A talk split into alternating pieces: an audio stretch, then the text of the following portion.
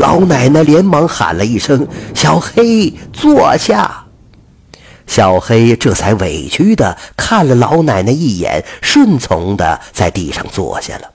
玉芳趁机说：“你把狗给我套上，我拉着它走。”一开始老奶奶不肯，可是玉芳竟然开始恶毒的诅咒根子，老奶奶只好流着泪把小黑套上，把绳子交给他。玉芳的想法很简单。只要跟小黑好好相处几天，他自然就会听自己的话了。可是他想错了，他把小黑绑了几天，小黑终于不再闹腾了。他端饭给他吃，小黑连闻都不闻一下，只是蔫蔫的趴着，一点精气神都没有。玉芳气急了，一个恶毒的念头随即滋生了出来。既然不能为我所用，那别人也不能用。说干就干，玉芳拿来一根木棒，当头就给小黑一棒。可怜的小黑哀嚎一声，便昏死了过去。刚好有村民路过，见他要杀小黑，赶紧跑去告诉老奶奶。可等老奶奶气喘吁吁地赶来时，已经太迟了。玉芳已经把小黑的皮从头部开始剥下来一半了。老奶奶看着眼前血淋淋的小黑，尖叫一声，便晕倒了。幸亏有人及时扶住了她。突然，有人看见小黑的后腿微微动了一下，惊叫道：“他、他、他没死！”玉芳抬起头，狰狞地笑了笑：“我当然知道他还没死了。”趁着狗还没死的时候剥皮，这样的肉最好吃。人们对他的残忍行为感到发指，一个个对他怒目而视。但是大家都看在他是个孕妇的份上，不敢上前去阻止。他却像个没事人似的继续剥皮。这个时候，老奶奶醒过来，冲上去要拉开玉芳，却冷不丁被他推了一把。老奶奶仰面倒了下去，头部着地，血一下子流了出来。众人一看，吓坏了，连忙去扶。玉芳也吓了一跳，可是还没一会儿，他就刻薄恶毒地说：“你直接摔死就好，可不要摔瘫了，连累我们呐！”玉芳这话彻底激怒了众人。隔壁的三婶不由分说上前就给了他一巴掌，骂道：“你个没人性的东西，你连畜生都不如啊！”玉芳哪里肯吃亏，他毫不示弱的拎起那根砸小黑的木棒，就要往三婶的头上敲。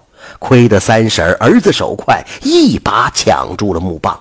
“你们不要打了，老太太已经走了。”不知人群中谁喊了一句。三婶一听，连忙扑了过去，哭了起来。玉芳把木棒一丢，冷冰冰地说：“死了就好。”他话音刚落，众人突然就听到他一声惨叫。大伙回头一看，血肉模糊的小黑咬在了玉芳的脖子上，早已经被血染红的牙齿死死地咬着，任凭玉芳怎么拍打，他就是不松开。大伙哪里见过这么惨烈的场面呢？早已经吓坏了。等他们清醒过来要去帮玉芳时，玉芳早已经倒在了地上，了无气息。小黑也终于死了，可他的牙齿仍然紧紧地咬合着。大家用了好大的力气，才把他从玉芳身上给弄开。根子家一下子出了这么大的事儿。大家都不知道怎么办才好，他们不知道怎么联系根子，只好先将就着把丧事办了。谁知头七那天，根子哀嚎着回来了，一到家便扑通一声跪倒在奶奶的遗像前，连着磕了四十九个响头，直磕得鲜血直流。他祭拜过奶奶之后，大伙问他是怎么知道消息的，他痛哭着说。几天前，他干活时不慎摔到了脑袋，一直昏迷不醒。虽然身体动弹不得，可他的灵魂却像脱离了身体，依附到了小黑身上。当他看到奶奶过得如此凄惨的生活时，心疼极了，便想方设法让奶奶过得好一点。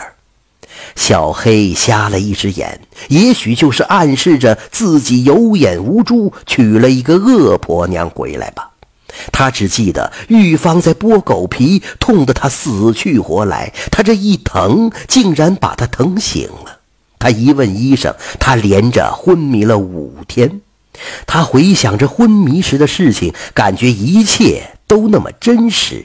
只不过这五天里，他仿佛在小黑身上过了五个月。大伙儿听了都感到不可思议。可是，如果不信，根本没人通知根子，他是如何知道奶奶的种种遭遇的呢？过了半天，三婶才小声地提出了疑问。你说小黑在剥皮的时候你就醒了，那你可知道玉芳是怎么死的吗？根子一听三婶这话，惊得眼睛都掉出来了。他颤声地问道：“玉玉玉芳死了？”大家面面相觑，感情他还不知道玉芳已经不在了。根子看大家都不说话，顿时明白了。他原以为玉芳只是回了娘家。他不由得仰面痛哭，那撕心裂肺的哭声令大家纷纷陪他流泪。根子这一家人实在太可怜了。后来，根子找了一个寺庙落发为僧，终生不过问世事了。这正是恶妇玉芳长得丑。虐待老人下毒手，一尸两命，家人散，人不孝顺不如狗。想继续收听下一集的，那就点个关注吧。